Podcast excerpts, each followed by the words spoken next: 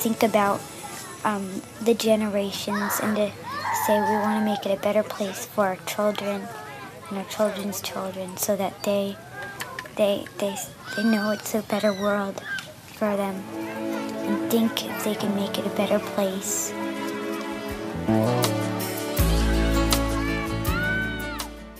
Olá, bem-vindos ao episódio 12 do podcast Sonhar e Realizar está ao alcance de todos.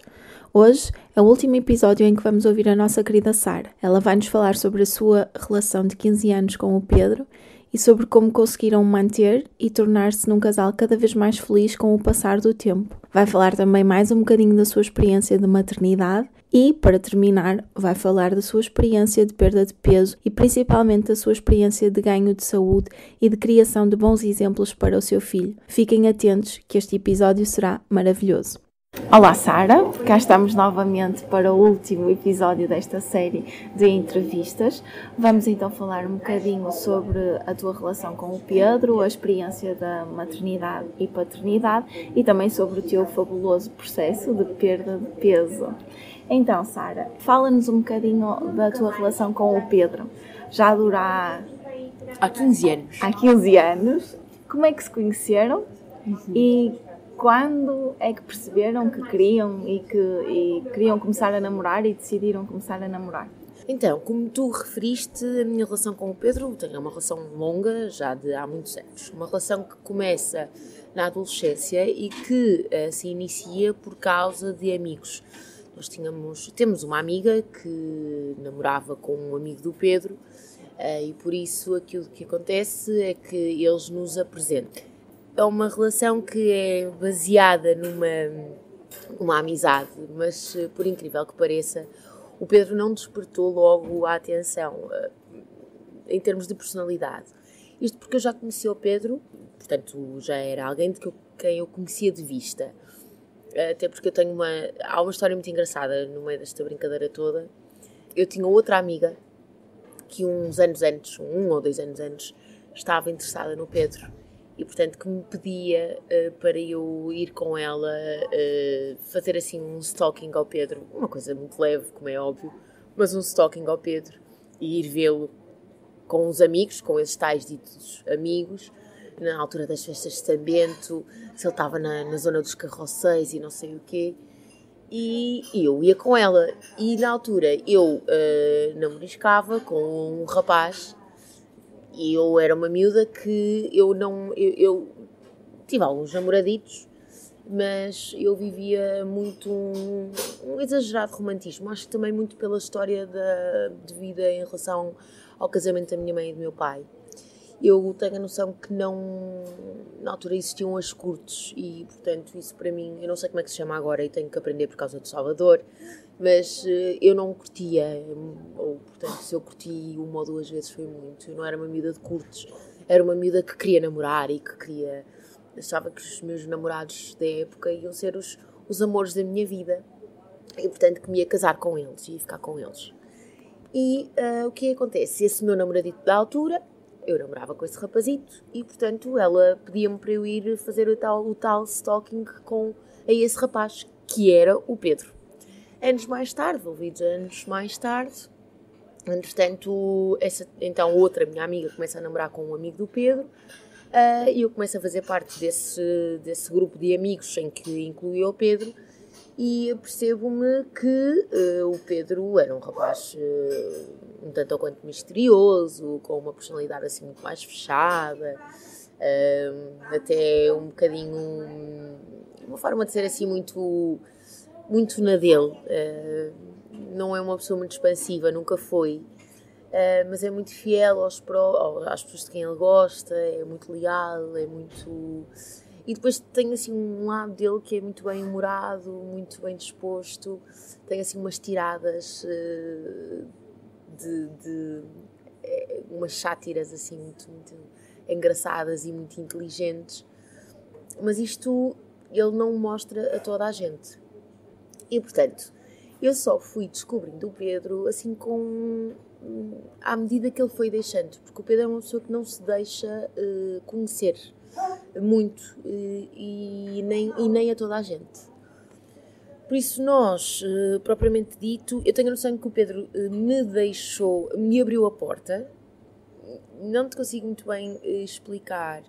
Eu tenho, aliás, ele, ele diz-me que quando me viu a primeira vez, uns anos antes, que me achou muito gira e que me achou muito jeitosa. Ele diz-me mesmo, disse-me na altura, confessou-me que, que foram estas as palavras dele. Mas eu era uma miúda, não estava nem para aí virada e pronto. Entretanto, depois quando tivemos esta maior aproximação, havia um amigo dele que arrastava assim uma asa para cima de mim, mas não era assim nada sério, e ele acho que ficou meio ciumento com essa asa e então deixou a porta, uh, escancarou mesmo a porta e teve uma atitude de brincar mais comigo do que aquilo que era suposto. E, e então escondia-me o telemóvel e tinha assim umas atitudes que, que não era nada dele, que ele, porque ele sempre foi uma pessoa muito mais reservada do que isso. E eu comecei-me a surpreender com essa forma de ele ser. E depois, para ir buscar aquela história que eu te contei há bocado, daquela rapariga que fazia stalking ao Pedro e que eu namorava com outro rapaz, Anos mais tarde, uh, para tu perceberes como a vida é, eu fiquei com o Pedro e ela ficou com o outro rapaz, que era o meu namoradito. Portanto, uh, fizemos assim uma troca uh, sem querer. Mas, entretanto, nós começamos a namorar, eu e o Pedro. E eu, uma eterna apaixonada pelos, portanto, pela, pelo romantismo, fiquei assim completamente deslumbrada. E eu era uma, uma, uma miúda muito insegura. E então, ai, não acredito que ele gosta de mim, ele está-me a dar gozo e não sei o quê. Na cima que o Pedro era um, era um bocadinho tido como um miúdo popular uh, e eu não tinha. Eu tinha a noção disso, mas não tinha muito bem a noção dessa extensão. E quando tive essa noção, comecei a ficar com medo, porque eu tinha amigos que, pronto, que eram conhecidos como, como rapazes que, que estavam com miúdas hoje e amanhã já não estavam e eu tinha, tinha algum receio, entendes? Pois era mais nova do que ele, ele tinha muito mais liberdade do que eu. E eu tinha muito receio do género, ah, eu sou só uma, uma coisa muito passageira, isto não vai ser nada. E depois uh, o tempo foi passando e eu fui percebendo que o Pedro afinal era diferente, era uma pessoa muito diferente nesses trâmites. Claro que ia para discotecas e claro que ia para. fazia maluqueiras com os amigos e tudo mais, mas ele era muito ele conversava, contava-me muitas coisas e conversava muito comigo. E claro que teve certamente as suas, as suas loucuras eh, e portanto mas, mas era uma pessoa muito eu sempre senti que ele, que ele era muito diferente depois entretanto há ali uma altura dos 18 anos em que as coisas se complicam um bocadinho, porque eu fui para a faculdade em Lisboa, porque tivemos. Porque a, minha, a minha relação com o Pedro sempre foi crescer muito, a, a, a, portanto, a par e par. Só que eu fui para a faculdade aos 18 anos, o Pedro não tinha ido para a faculdade por opção, e eu notei que era uma realidade que ele não entendia. E, portanto, ele associava um bocadinho a promiscuidade e associava, claro está, também a uma realidade nova para mim, com outras pessoas, numa cidade completamente diferente e tinha bastantes receios. E isso acabou por nos, por nos afastar. E então esses anos de Lisboa foram muito complicados para nós. Foram anos de, de idas e vindas, anos de hum, crescimento e de tentativa de um estava mais à frente, o outro mais atrás. Isto não, não tem necessariamente que ser interpretado como um estava melhor ou pior uh, e o outro estava mal e o outro é que estava bem. Não, não é isso. Mas estávamos uh, em páginas diferentes e cada vez que um comunicava em que página é que estava, o outro não entendia. Ou seja, o Pedro se calhar era muito mais adulto do que eu nessa altura. O Pedro queria um género de vida que eu nessa altura não, não, não queria queria passar pela questão da faculdade, queria passar pela praxe, queria passar por muitas, mais por muitas coisas que, que, que eu achava que me eram devidas porque estava na faculdade. Mas ao mesmo tempo ele já era um homem, portanto eu, eu, eu não entendia isso e, e acho que foi uma altura muito complicada, mas uh, tivemos que a passar para chegarmos onde estamos hoje. Eu, eu sou muito adepta disso. E olhando para trás, Susana, consigo perceber que todas as alturas más, muito más, elas tiveram que ser passadas para chegarmos onde estamos hoje. E que em todas essas alturas, o que falhou também tinha que ter falhado para conseguirmos alcançar aquilo que, que temos hoje.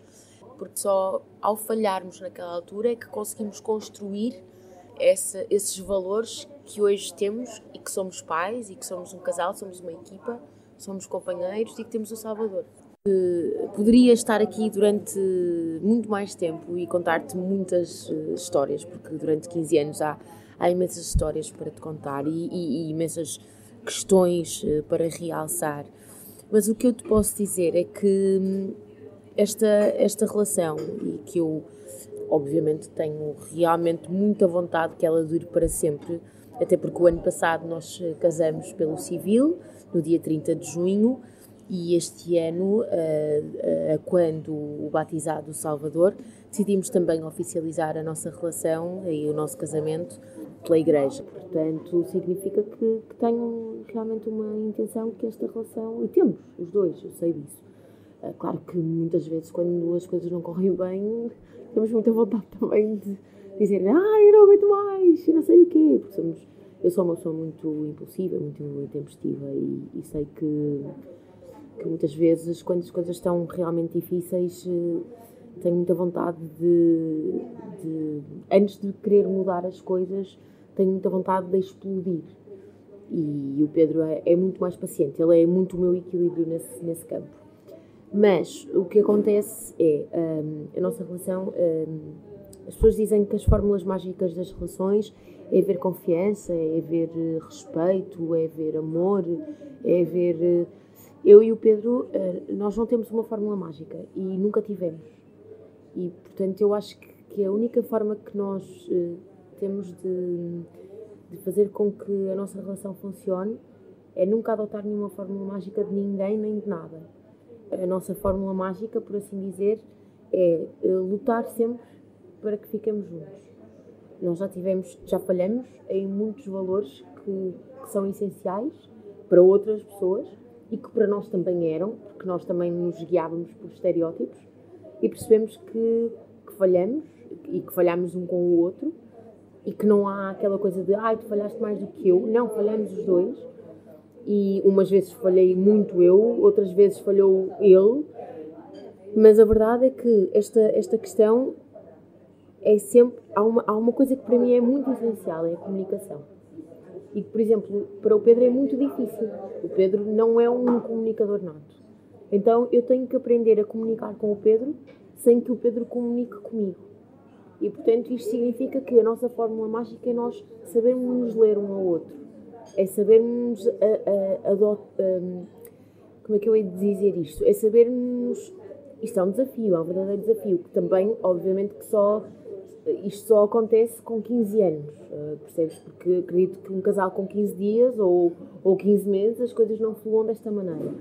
Mas que, imagina, eu sei que quando o Pedro tem algum problema uh, ou quando o Pedro está a pensar em alguma coisa, o Pedro uh, não vai falar sobre as coisas com tanta naturalidade.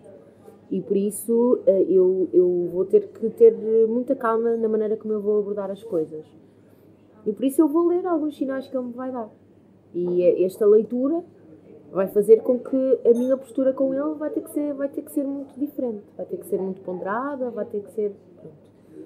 Por exemplo, eu que sou uma comunicadora nata, quando eu estou mal, quando eu estou em baixo, eu não posso ser eh, pressionada, não posso ser. Eh, aliás, o Pedro pergunta do o que é que tens, é a pior coisa que me podem fazer. o Pedro já sabe que eu não vou comunicar. Então ele sabe ler, sabe perceber que quando eu não comunico é quando eu estou pior. E ele dá-me o meu tempo. Mas também sabe que quando eu não comunico é quando eu estou mais carente. E a minha carência não é de beijos nem de abraços, porque normalmente nessa fase eu estou. Eu sou repulsiva a isso. E isso é mesmo estranho, mas, mas é assim que eu sou. Eu não consigo lidar com beijos e abraços. Então, nessa altura, ele sabe que a forma que ele tem de me chegar é através de pequeninas atitudes, do género falar comigo sobre uma série ou sobre uma música que eu goste, ou fazer alguma coisa que eu goste, Jenny jantar a um sítio que eu goste, ou levar-me a passear a um sítio qualquer que eu, que eu tenha falado recentemente. Portanto, nós sabemos nos ler muito bem. Agora, Também temos momentos em que nós não, não nós sabemos nos ler muito bem, mas não nos apetece estar a fazer coisas em prol um do outro. Porque não vamos ser hipócritas. Estas coisas acontecem. Há momentos em que não me apetece fazer nada em prol das outras pessoas. Ou porque eu também estou muito mal. Eu sei que o P está mal, mas eu também estou muito mal. Então, isto é uma conjugação. Ou seja, há momentos em que o Pedro está mal, eu sei que ele está mal, mas eu também estou em baixo. E pá, estamos ali, mas estamos em paz. Estamos a unir forças, mas estamos em paz. Eu tenho uma amiga minha que uma vez me disse assim: vocês têm que estar bem em silêncio e têm que estar em paz nesse silêncio. E eu digo-te uma coisa, e, e, é muito difícil às vezes encontrar a paz nesse silêncio, mas eu posso dizer que nós, nós, nós estamos bem, estamos em paz nesse silêncio. Eu acho que neste momento estamos a passar por uma fase que é, que é muito desafiante, que é o facto de sermos pais e termos um bebê pequenino e que não temos tempo para nós os dois. Hum, e por isso viver com em prol de um bebê pequenino e falavas que, que falarmos na questão da maternidade, eu aqui faço essa introdução porque é, é ótimo termos o Salvador e é a melhor coisa do nosso mundo, eu tenho essa noção. Mas termos, vivermos em prol de uma terceira pessoa faz com que nós muitas vezes nos esqueçamos de, da nossa relação. E há muito pouco tempo disseram-me estas palavras. Antes de vocês serem três, vocês eram dois. E só existe essa terceira pessoa porque vocês eram dois. Vocês não se podem esquecer disso. E a verdade é mesmo essa. Eu e o Pedro, neste momento, o nosso grande desafio é termos que ter mais presentes que nós éramos dois e que temos que viver também para nós dois. E nós somos uns pais tão dedicados, tão dedicados ao Salvador, somos tão preocupados com ele, vivemos tanto em função dele. Somos uns pais que queremos tanto que o Salvador seja uma criança feliz e fazemos tanto por isso que uh, muitas, na maioria das vezes, estamos a esquecer de agradar-nos um ao outro, uh, uh, marido, mulher. Mas eu acho que isto também é um processo, sabes? É uma fase. Não significa que nós não queremos saber um do outro. Não, nós amamos-nos muito e, e, temos bem presentes que, que, obviamente, a nossa relação pode estar um bocadinho em segundo plano, mas ela existe, ela está lá. E nós fazemos todo o esforço para tentarmos passar mais tempo juntos e para nos abraçarmos e para estarmos juntos uh, e conversarmos. E, e, imagina, termos aqueles momentos em que o Salvador, vamos o Salvador na cama e vamos ver séries os dois e passarmos. Eh, eu acho que isso é mesmo muito importante. Podemos não passar assim aqueles tempos loucos de adolescência, mas, mas pelo menos passarmos tempo enquanto pais que precisam mesmo muito de dormir, que neste momento precisamos mesmo muito de dormir, mas pelo menos dormirmos abraçados. E, e, acho que isso é mesmo muito importante e nós estamos a tentar fazê-lo. No entanto, esse é o maior desafio e, e, obviamente que gostávamos que. E estamos a tentar eh, ter mais, mais apoio e mais ajudas e agora também definimos uma hora, um, umas horas de, de, de, bisavó e de bisavô para o Salvador e também o meu irmão e a, a minha cunhada também vão agora ter o bebê em dezembro, mas, mas são pessoas muito presentes na vida do Salvador. E nós estamos a tentar uh, que o Salvador tenha espaço com essas pessoas que são a referência dele, uh, enquanto família, enquanto avós e tios, tenha espaço com essas pessoas e passe tempo com elas. E que um, também crie referências com essas pessoas para que nós também possamos passar tempo com ela, com, com um com o outro e ele possa passar tempo com elas e de alguma forma também não ser, uh, portanto, não, não deixarmos cairmos em rotina, porque isso, isso sim Claro que nós temos uma rotina e temos que passar por essa rotina, mas, mas não deixarmos cair em rotina e deixarmos esmorecer. E por muito que nós tenhamos passado por esses momentos antigamente, cair em rotina e, e as coisas tenham esmorecido, porque isso acontece em casais que vivem juntos e que estão juntos há muito tempo e há momentos em que as coisas esmorecem. Eu e o Pedro, olha, eu acho que o nosso segredo é. Nós queremos mesmo muito ficar juntos e eu não me consigo ver com outra pessoa um dia quando for muito velhinha e chata. E nunca consegui ver outra pessoa a ser o pai, pai, o pai dos meus filhos. Nunca. Esse, esse é o segredo.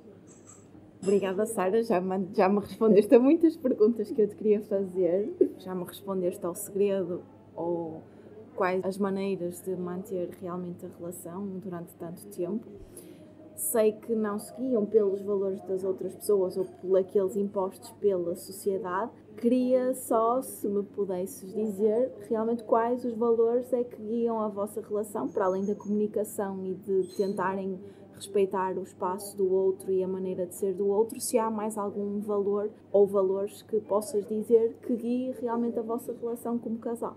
Em termos de valores, hum, eu devia ter lido o dicionário, sabes? Porque assim tinha assim uma lista de valores que pudesse dizer este sim, este não, este, este não. Nós tentamos sempre ser muito compreensivos um com o outro, eh, nas uh, falhas e nas coisas boas. Tentamos ser compreensivos. Isto porque tenho a certeza que sempre que algum de nós falhou com o outro, existia sempre algum motivo por detrás. Nós nunca fomos maldosos um com o outro. Uh, falhar por, para magoar, falhar por, por, por ser maldoso. E, e eu acho que nós temos histórias de vida, eu e o Pedro, um, que, que são muito a nossa base, o nosso suporte e que sabemos que não queremos uh, ter, ter atitudes que sejam muito semelhantes àquelas que à nossa volta tiveram. Isto significa que eu posso dizer-te que, em relação a mim, eu tenho a certeza absoluta que não quero nada uh, que um dia eu e o Pedro tenhamos um tipo de relação mesmo que nós não fiquemos juntos, que o Salvador seja uma arma de arremesso. Não quero, não quero mesmo. E eu tenho a certeza que eu e o Pedro, que eu tenho a certeza que nós vamos ficar juntos, mas mesmo que nós não fiquemos juntos, eu tenho a certeza que eu e o Pedro nunca faremos do Salvador uma arma de arremesso. Isto significa o quê? Que. E isto é mesmo engraçado. Eu confio no Pedro a 100%. Eu confio no Pedro a 1000%. Ou seja, eu, eu posso dizer que a pessoa que o, que o Pedro é, eu acho que esta. Ou seja, então já temos, já temos aqui dois valores: a compreensão e a confiança. A confiança no outro. Eu sei que nem dinheiro, nem, nem interesse pessoal, nem absolutamente nada. Nada fará com que o Pedro pense em me querer magoar acima de tudo. Nem que eu, uh, nem que o Pedro, imagina que eu me apaixonaria por alguém e o Pedro quisesse na mesma ficar comigo e então o Pedro me quisesse afetar. Eu tenho a certeza que o Pedro nunca utilizaria nenhum meio para o fazer. E vice-versa. Nem que o Pedro se apaixonasse por alguém e o Pedro me quisesse deixar e eu ficasse muito magoada. Eu nunca utilizaria nada eh, contra o Pedro uh, para que o Pedro. Nada. Percebes? Ou, por exemplo, alguma coisa que o Pedro saiba, minha, ou alguma coisa que eu saiba do Pedro, algum segredo que nós tínhamos contado um ao outro, mesmo que não seja nosso, ou de alguém da nossa família, ou do foro, nosso foro íntimo, nunca nós utilizaríamos isso para denegrir. Não. Eu, eu consigo te dizer que a minha relação com o Pedro é muito mais. Isto até é, é engraçado. Eu não, não me emocionei em parte nenhuma deste podcast. E emociono-me agora. É bom sinal. Eu posso dizer que a minha relação com o Pedro é muito mais do que sermos marido e mulher é muito mais do que sermos mãe e pai de Salvador. Eu não te consigo explicar. Nós tivemos vento, moinhos, pessoas, tanta coisa a arrumar contra nós durante tantos anos. E a minha relação com o Pedro foi e veio, foi e veio, mas está aqui, prevaleceu sempre. O que eu te posso dizer, Susana, e eu acredito mesmo nisto, é que a minha relação com o Pedro tem que ter um elo de outras vidas tem que ser uma relação que existe de outros, de outros mundos, com um intuito muito maior do que este deste, deste, deste mundo. Porque nós temos, temos que ter alguma coisa muito grande para ensinar um ao outro. É impossível. Porque é surreal como é que tanta coisa que aconteceu durante 15 anos e que tanto, tantas pessoas desistiram por menos e nós estamos aqui. E agora vou parar de chorar, isto não pode ser assim. E ainda por cima num podcast com a voz embargada, já pensaste? É bom, é sinal que é real e verdadeiro. Bem, e agora, passando ao vosso filho maravilhoso e sorridente e cheio de energia, já referiste realmente um dos maiores desafios, que é lembrarem-se de vocês enquanto casal e terem tempo para vocês enquanto casal, para além de serem pais do Salvador. Relativamente a este, este assunto, que é tão rico, queria que pudesses partilhar para já, durante este ano que o Salvador tem, o que é que toda esta experiência de maternidade te ensinou? O Salvador ensinou-me a ser muito mais paciente. Este é o número um grande, muito grande, porque eu não era uma pessoa muito paciente, queria tudo para ontem e, além disso, hum, pensava muitas vezes: será que eu serou, serei capaz de ter paciência, de brincar num dia em que eu esteja virada e em que não me apeteça fazer nada e só estar esparramada no sofá? Eu vou ter que brincar com um bebê, com uma criança que quer, quer fazer parte de, da vida e quer atenção. E a verdade é que sim, é que consigo. E consigo, consigo fazer uma coisa que eu e o meu irmão dizemos que o Panda e os Caricas fazem na perfeição, que é estarem 100% felizes sempre, cheios, cheios de energia e o meu irmão imita o Panda e os Caricas e aquilo é de rir. E portanto eu digo ao Henrique, vês, este é o nosso trabalho, o panda, é ser Panda e Caricas 24 eh, horas por dia. 24 não é, graças a Deus, porque nós temos que dormir e ainda bem. Mas, mas sim, tornei-me uma pessoa muito paciente e é engraçado que com o Salvador eu tenho sempre um sorriso na cara, tenho sempre boa disposição, tenho sempre energia, tenho sempre vontade de fazer coisas e estar com ele mesmo que depois vire a cara e diga não aguento mais, não consigo, estou muito cansada, não me apetece. Mas para ele, não. E para ele danço e depois ainda ontem, por exemplo, estava com ele, estava, doía-me imenso os músculos por causa de andar a fazer os treinos e doía-me imenso os músculos e doía-me imenso a barriga e as pernas e peguei nele ao colo e dancei assim uma, um set de reggaeton e de kizomba com ele ao colo, porque o Salvador adora dançar. E ele e fazia agachamentos e não sei o quê, e o Salvador todo contente. E depois pousei no chão, passado para aí 20 minutos, meia hora.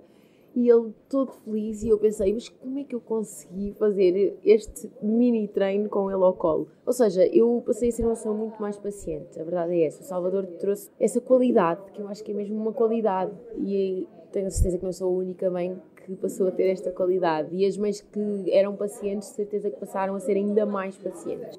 Entretanto, depois da paciência vieram muitas outras coisas. Olha, eu passei a ser uma pessoa hum, muito mais positiva. Eu achava que era positiva, mas passei a ser muito mais positiva. E a verdade é que quando o Salvador nasceu, eu comecei a pensar: ai, e agora e as doenças? E, e agora se eu atravesso a estrada e vem um carro e leva o Salvador. Esquece isto, ter um filho uma pessoa pensa nessas coisas. E hoje eu não penso nisso. De vez em quando, claro que isso me ocorre, mas não estou sempre a pensar num assunto, sabes? Vivo muito mais a vida com hoje. E, e penso amanhã, e, mas não, estou sempre a pensar nas, nas coisas más. Não consigo explicar. Isso não sou muito compreensiva em relação aos outros também. Isto há tudo exceções, obviamente. Então, nos dias maus, eu não sou nada disto, nem paciente, nem compreensiva, nem nada de género. Mas hum, vá, na maioria das vezes, estamos a falar nos dias. Na maioria das vezes, lá está. Mas o Salvador, eu acho que as crianças trazem às pessoas adultas, ou deviam trazer às pessoas adultas, uma hum, aura muito mais. Hum, uma aura boa, uma aura positiva, uma aura de querermos estar rodeados delas, por exemplo, o ser tio, uh, o ser avó, o ser avô, o ser. Uh, ou seja, quando nós não temos responsabilidade total em relação a essas crianças, eu, eu lembro-me que quando os meus sobrinhos nasceram, o Miguel e o Tomás, eu, eu eu estava inebriada completamente. E principalmente porque eu não tinha essas responsabilidades, não é? Acérrimas com eles, ou seja, não tinha que lhes dar banho todos os dias, não tinha que os educar, não tinha não sei o quê, não, sei, não tinha esse peso todo. Eu estava inebriada. E, senti, e tinha um monte de vezes que eu estava em casa e pensava, e eu quero estar com eles, eu só quero. Porque eles brincavam, porque eles. eu acho que. Obviamente que agora, enquanto mãe, existe o outro lado todo de cuidar todos os dias, de vestir, de tomar, de dar banho, de depois quando está doente, disto, daquilo. O Salvador tem uma coisa que ele é um bebê extremamente sociável e é uma pessoa que sorri a toda a gente. Mas ele escolhe muito bem as pessoas a quem ele se quer abrir totalmente. Ele consegue fazer muito bem essa triagem. E essa triagem é pelo lado do pai, ou seja, Ele, ele foi buscar isso à personalidade do Pedro. a mãe já é um bocadinho diferente. A mãe já abre as portas a toda a gente, depois se tiver que fechar, fecha. O Pedro já não. O Pedro não abre a porta a toda a gente e depois vai entre e abrindo a porta. É, é, estás a ver? A influência de cada um é mesmo engraçado isso. E mesmo ele com 14 meses é possível ver essa influência da mãe e do pai em, em algumas coisas já na personalidade dele. Mas, por exemplo, o Salvador é extremamente, é extremamente, ele é muito ligado ao pai, mas ele é muito ligado a mim. Eu acho que isto deve ser dos eu só posso encontrar esta explicação, que os bebés são muito ligados às mães, sempre. O Salvador está numa fase em que é só mãe, só mãe, só mãe, só vê mãe.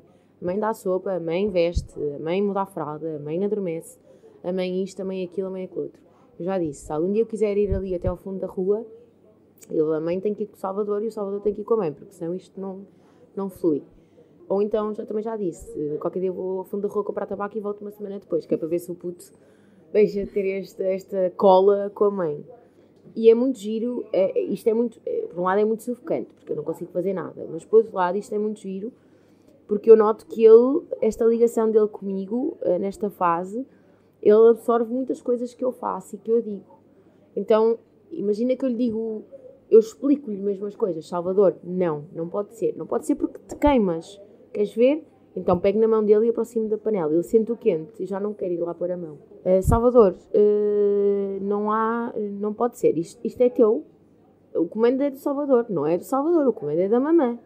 Então, isto aconteceu imensas vezes com o telemóvel. Ele pegava no meu telemóvel, tinha uma maluqueira com o meu telemóvel. E eu não gostava que ele pegasse o meu telemóvel, porque não acho que seja adequado ele andar com o meu telemóvel na mão e não acho que ele tenha que ver o telemóvel constantemente. Uma vez, outra, ainda naquela. Agora, estar com o meu telemóvel na mão, hum, pô, não, tem, tem 14 meses, ainda é muito cedo. E ele agora vê o meu telemóvel pousado e vem e diz: Mamã, e dá-me o telemóvel. E não, não, não berra, não chora, não nada. Claro que isto pode mudar a qualquer momento, porque as crianças são imprevisíveis, mas percebes esta. Então, Salvador trouxe-me, ensinou-me a ser mãe. E é ele que me ensina todos os dias a como a ser mãe. Eu às vezes fico mesmo surpreendida. Como é, que, como é que eu aprendi isto? Como é que eu sei isto? Como é que eu fiz isto? É ele, é ele que me ensina. E esta pedagogia mãe-filho, filho-mãe, que também existe com o pai, como é óbvio, mas eu estou a falar nisto porque ele neste momento está com uma, uma cola mesmo, muito cola 3, em relação a mim. Isto é mesmo muito giro e, e este ensinamento de ser ele a, dar, a dar-me a entender como é que eu hei de lidar com ele é espetacular. E olha, ensinou-me a ser uma pessoa muito mais focada nos meus objetivos e a ser corajosa.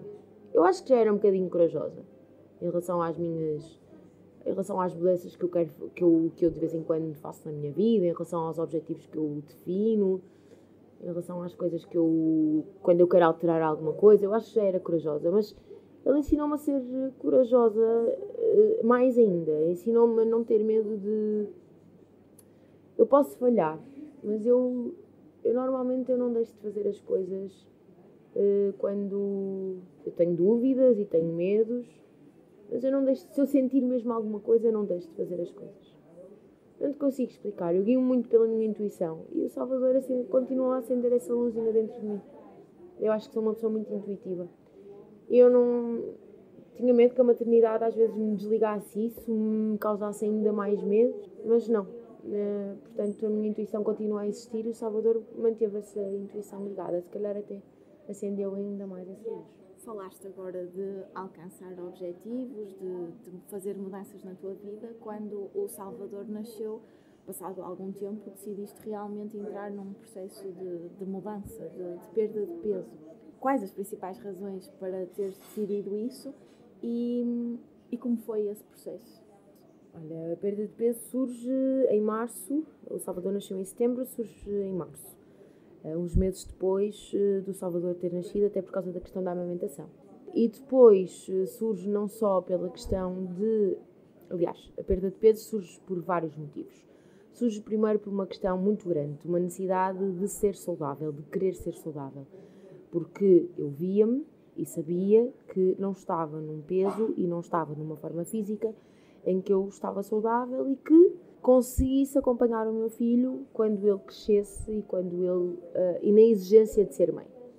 Depois surgia também na necessidade por causa da minha profissão, porque sabia que se, se queria uh, voltar à minha profissão ao jornalismo e à, à reportagem na rua, sabia que ia ter que, que, ter uma, portanto, um desempenho físico diferente. E por isso, então, eu abraço a questão de, de ter que perder peso.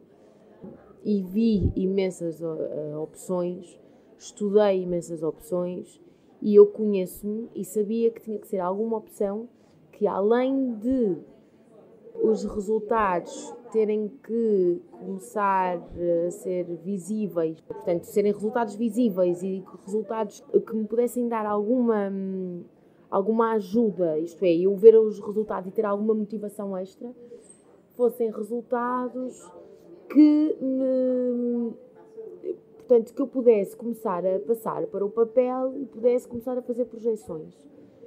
Eu sei que aos olhos de algumas pessoas isto, ah, mas isto, as dietas com resultados rápidos, isto não funciona assim. Pronto. Então por isso é que eu fui a um fator muito importante. Uma dieta que fosse comprovada cientificamente, tivesse suportes médicos, que tivesse bases uh, em que eu me pudesse sentar, ler e dizer assim, ok, isto funciona, isto daqui por meia dúzia de meses eu não vou voltar a ganhar o peso e isto se eu, se eu for uma pessoa que siga todos os parâmetros necessários, isto vai dar certo. Mas eu preciso seguir os parâmetros, mas a dieta também precisa de ser uma dieta em condições. E assim foi, Susana. Basicamente em março, eu, depois de muito estudar, porque eu amamentei cerca de dois meses, depois de amamentar, então eu comecei a debruçar-me sobre o assunto e depois de muito estudar e de muito falar, eu tive um contacto com o Dr. João, João Freitas, eh, que é médico da Pronocal, médico, é uma pessoa, uh, portanto, com diploma,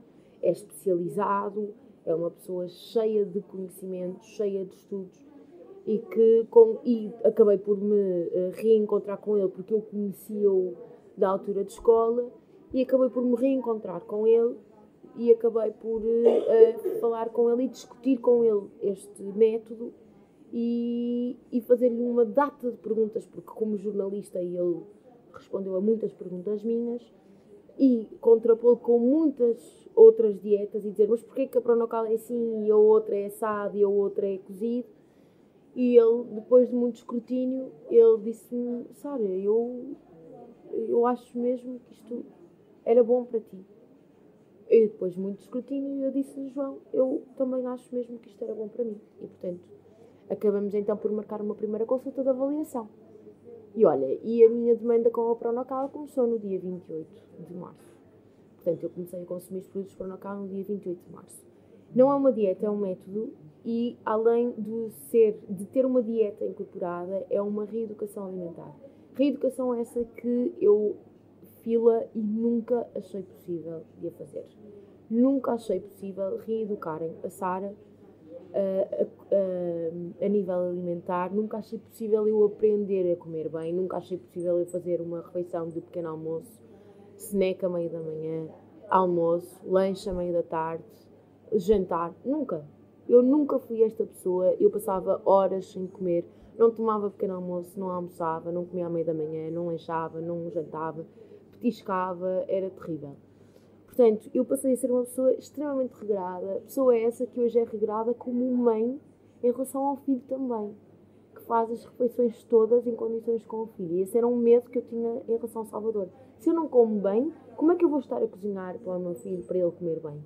Eu não vou fazer isso. Então eu nunca me vou sentar à mesa com o Salvador, porque eu não como bem. Então eu não vou fazer isso com o Salvador. O Salvador nunca vai ver a mãe sentada à mesa, porque eu não via a minha mãe sentada à mesa. A minha mãe raramente comia, almoçava connosco raramente a minha mãe jantava connosco e quando jantava não tinha comido o dia inteiro. Estás a perceber? Ou seja, eu vinha de uma rotina familiar que era completamente uh, errada, porque a minha mãe tinha, passava imensas horas a trabalhar e então, uh, portanto, era um exemplo que eu tinha que eu tinha receio de passar esse exemplo. Isto era muito mais do que peso, era muito mais do que eu sentir mal com o meu corpo. Porque eu tive uma altura em que eu não me sentia mal com o meu corpo. Portanto, eu cheguei a pesar em 2015 cerca de 62, 64 quilos. E eu até me sentia porreira com esse meu peso. Neste momento eu, eu peso 58 e qualquer coisa. Estou nos 59, vá. 58 e meio, mais ou menos. E portanto, hum, eu nessa altura dos, de 2015, eu estava bem. quando eu engravidei já tinha excesso de peso. E, mas mesmo quando eu engravidei, nos, quando eu estava com 70, 71, eu não, assim, não estava incrível, não me sentia incrível. Mas eu sempre me consegui vestir de acordo com o meu corpo. Sempre fui uma miúda tive muita noção em cada peso que estava e, portanto, vestia muito de acordo com o meu corpo e tinha muito essa noção. Não andava aí de barriga de fora quando sabia que tinha alguns uh, pneus uh, com excesso de gordura na barriga, portanto, não, não, se me ia sentar não ia estar bem de barriga de fora, não é? Mas isto, opá, cada um faz o que quer. Isto não, atenção, miúdas, se querem andar de barriga de fora e têm pneus, vocês é que sabem. Isto, isto tem a ver com a minha maneira de estar, com o facto de eu me sentir bem.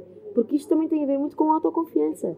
Portanto, se há miúdas que se sentem bem andar com a barriga de fora, mas têm pneus, andem. E, percebes? Eu é que não me sentia bem. Eu é que achava que a forma que eu me devia vestir era vestir uma camisa abaixo da barriga, ponto final.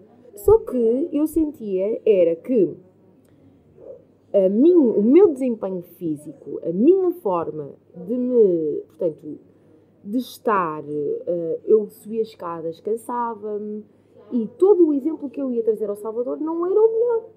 E, portanto, a Pronocal foi sem dúvida um caminho a percorrer. Neste momento estamos em novembro.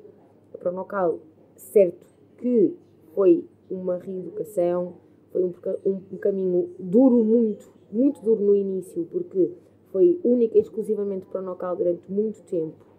E, portanto, o meu corpo não entrou logo em cetose. Quando entrou, os quilos perdidos eram muito pouquinhos, ou seja, o meu corpo demorou um tempo a reagir. Mas eu comecei logo a ver resultados. O corpo começou logo a desinchar, eu comecei logo a tomar formas. Neste momento estou numa fase em que os quilos perdidos já estão, já perdi o necessário, não quero perder mais quilos. No entanto, tenho pela frente uma meta que é ganhar massa muscular, fazer exercício físico, tonificar. Não quero ficar completamente definida, não quero ter abdominais 8, eh, 6, não, não é nada disso. Quero sim é ser uma miúda rija, porque também, isso também vale, isso também é uma coisa que vale, ou seja, quero, quero andar e quero sentir-me dura, quero ter um rabo uh, duro, até por uma questão, por exemplo, de me sentar numa cadeira e não sentir os ossos a baterem, que é o que acontece agora, porque eu sinto os ossos, que é uma coisa que nunca senti, e se eu tiver músculo, já não sinto os ossos. Estás a perceber? Ou seja, não é só uma questão estética. Obviamente que agora também é uma questão estética, não vamos ser hipócritas, quero me sentir, quero vestir um biquíni e quero me sentir jeitosa. Mas quero, acima de tudo, que. Hum, portanto, agora há outro lado, há a questão dos ossos, a questão de endurecer, a questão de de ficar forte, pegar no Salvador que tenho 13 quilos quase e sentir-me forte, ter músculo, porque agora estou magra, estou magra, estou, sem. estou com, com mais ossos à vista, que nunca tive assim, e estou mais frágil. Na realidade, para te dizer uma coisa, eh, eu ainda há uns dias atrás falei nisso no meu Instagram. Ultimamente, eh, a questão da ansiedade, eu tenho sofrido de algumas crises de ansiedade, estou a passar por uma fase também é de mudança e por isso a ansiedade tem mexido um bocadinho comigo. Uh, e depois as pessoas também têm a tendência de, ah, agora estás muito magra, e o que é que, tem, o que, é que tens feito? As pessoas também transformam, transformam as metas. Eu desvalorizo imenso isso, mas é, é importante que as pessoas falem, é importante eu falar nisso, porque certamente há pessoas que passam por isto ou na questão de, magra ou na questão de, de engordar, uh, também passam por isto, do género, ah, engordaste, o que é que se passa? Estás com algum problema? Andas a comer compulsivamente? Ou, ah, emagreceste, ah, estás muito mais magra, estás com algum problema? O que é que aconteceu? Pá, percebes? As pessoas não percebem que podem ser metas, uh, portanto, ou, ou, então podem estar a passar por algum problema de, de questão de ansiedade que sem querer acontece isto. Pronto, uh, e comigo a questão é, eu, portanto, cheguei aos 60, aos 60 quilos e efetivamente era a minha meta com a Pronocal. Mas esta variação de cerca de 1,5 kg, 2 kg, uh, aconteceu até mesmo sem querer. É uma questão de ansiedade, ou seja, eu não estou a fazer uh, absolutamente nada, não estou, atenção, isto não é nada, meu Deus, não, é uma questão de ansiedade. O sistema nervoso, uh, portanto, o metabolismo, como, como, eu, uh, como eu ensinei o meu, metabolismo a estar mais acelerado, o meu metabolismo agora acelerou e com a ansiedade mantém-se muito acelerado. É só isto. Mas sim, tenho sofrido algumas crises de ansiedade que faz com que o metabolismo acelere e que e o facto das noites mal dormidas com o Salvador também não ajudam muito e portanto mas isso é uma condição de ser mãe. Acontece com todas as mães não tem problema nenhum também mas faz com que exista esta variação de 1,5 kg, 2 kg. Por isso é que eu estou a pesar 58,5 mais ou menos. Mas está tudo bem, malta. Hein? Ouviram ouvindo? Está tudo bem. Mas é importante falar disto, porque há pessoas, muitas pessoas que sofrem de ansiedade, que escondem, que não dizem nada, que sofrem as crises, que têm, têm alguma crise e que não vão trabalhar algum dia, que os amigos não sabem. Eu fico absolutamente parva com, com a quantidade de pessoas que me, que, que me põem nas minhas sondagens que sofrem de ansiedade e que, que, depois me dizem que para não contar e para não dizer e não sei o quê, porque escondem, que têm medo. Isto é, isto é surreal. As pessoas não precisam de esconder. Claro que eu não digo nada e tudo, e tudo mais. As pessoas não precisam de esconder, as pessoas não, não precisam ter vergonha. Isto não é vergonha nenhuma. Vivemos no século XXI, o mundo corre à velocidade da luz. As pessoas não precisam de esconder por terem algum tipo. Eu sofro de ansiedade. Eu sofro de ansiedade, eu tenho problemas de ansiedade, tenho problemas de sistema nervoso, tomo muitas vezes medicações uh, em prol destes problemas e não tenho problema de o admitir. As pessoas não têm que ter problema de o admitir. E não sou nenhuma doente mental que tenho que ser internada no Conde Ferreira por causa disto. Isto é mesmo importante que as pessoas digam. E se as pessoas se sentem inspiradas e sentem, e sentem que, que me ouvem e que, e que se identificam e não sei o quê, por favor, não se escondam. Por favor, não façam disto uma coisa enorme. Então também não sintam, ai coitadinha, não é isso. Vamos falar.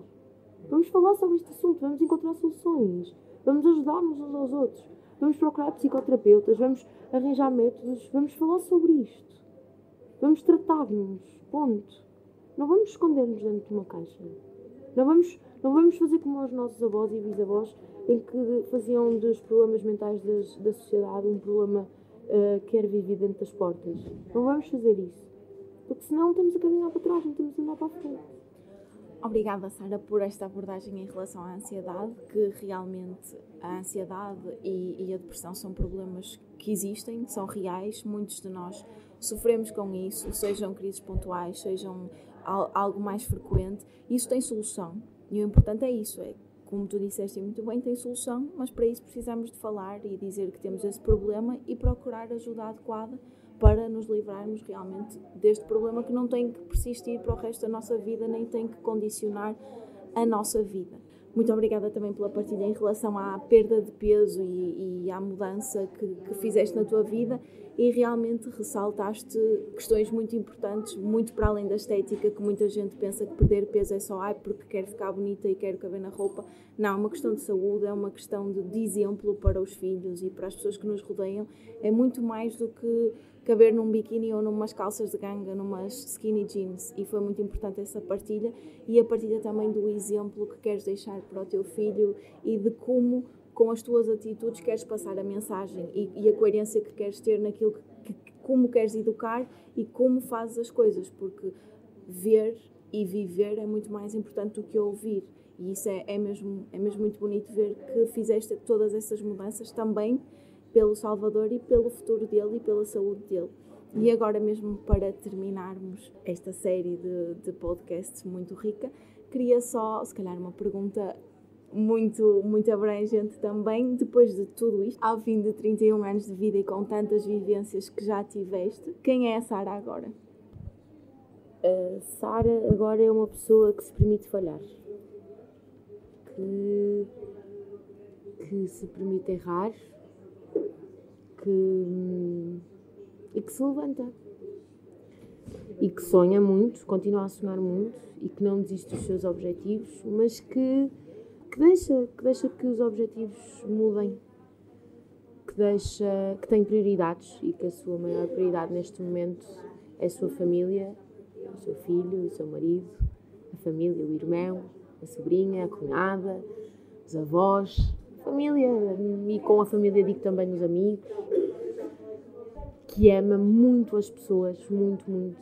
E quando digo as pessoas, não é só a família nem os amigos, são as pessoas, as pessoas que a rodeiam, que não tem problema nenhum de dizer que gosta das pessoas, que não esconde o que é. E que, que se permite falhar, que não tem medo de errar, porque só assim é que cresce. E que espera, sinceramente, que depois de tantos erros que cometeu e de tantas coisas boas também que acha que fez, porque eu acho que sim. Que um dia, quando esta viagem aqui acabar, esta missão acabar, que deixe alguma marca, sabes? Que alguma coisa aqui fique. Não me interessa que as outras pessoas digam, ah, era tão boa pessoa. Não, que fique alguma marca. E que essa marca fique nessas pessoas que eu tanto amo. É isso. É quem a Sara é. Muito obrigada, Sara. E acho que com esta série de podcasts podemos realmente perceber que a Sara tem todo um potencial de comunicadora e que faz todo o sentido partilhar ainda mais todas estas experiências e todas estas mensagens que tanta gente se identifica. Por isso fica aqui o, ah, o é pedido, mas os votos de que tu sigas em frente com esta missão de partilhar e comunicar com o mundo, porque acho que é mesmo enriquecedor e agradeço-te imenso por, por, tudo, por todos estes momentos de partilha em que eu também aprendi muito e também consegui evoluir através das tuas vivências. Portanto, muito obrigada mesmo por, por, por partilhares connosco. Obrigada eu, um beijinho. Obrigada por estarem desse lado. Acho que não há muito mais a acrescentar depois de um episódio tão rico. Espero encontrar-vos no próximo episódio. Até lá. Episódio. Até lá. Episódio. Até lá.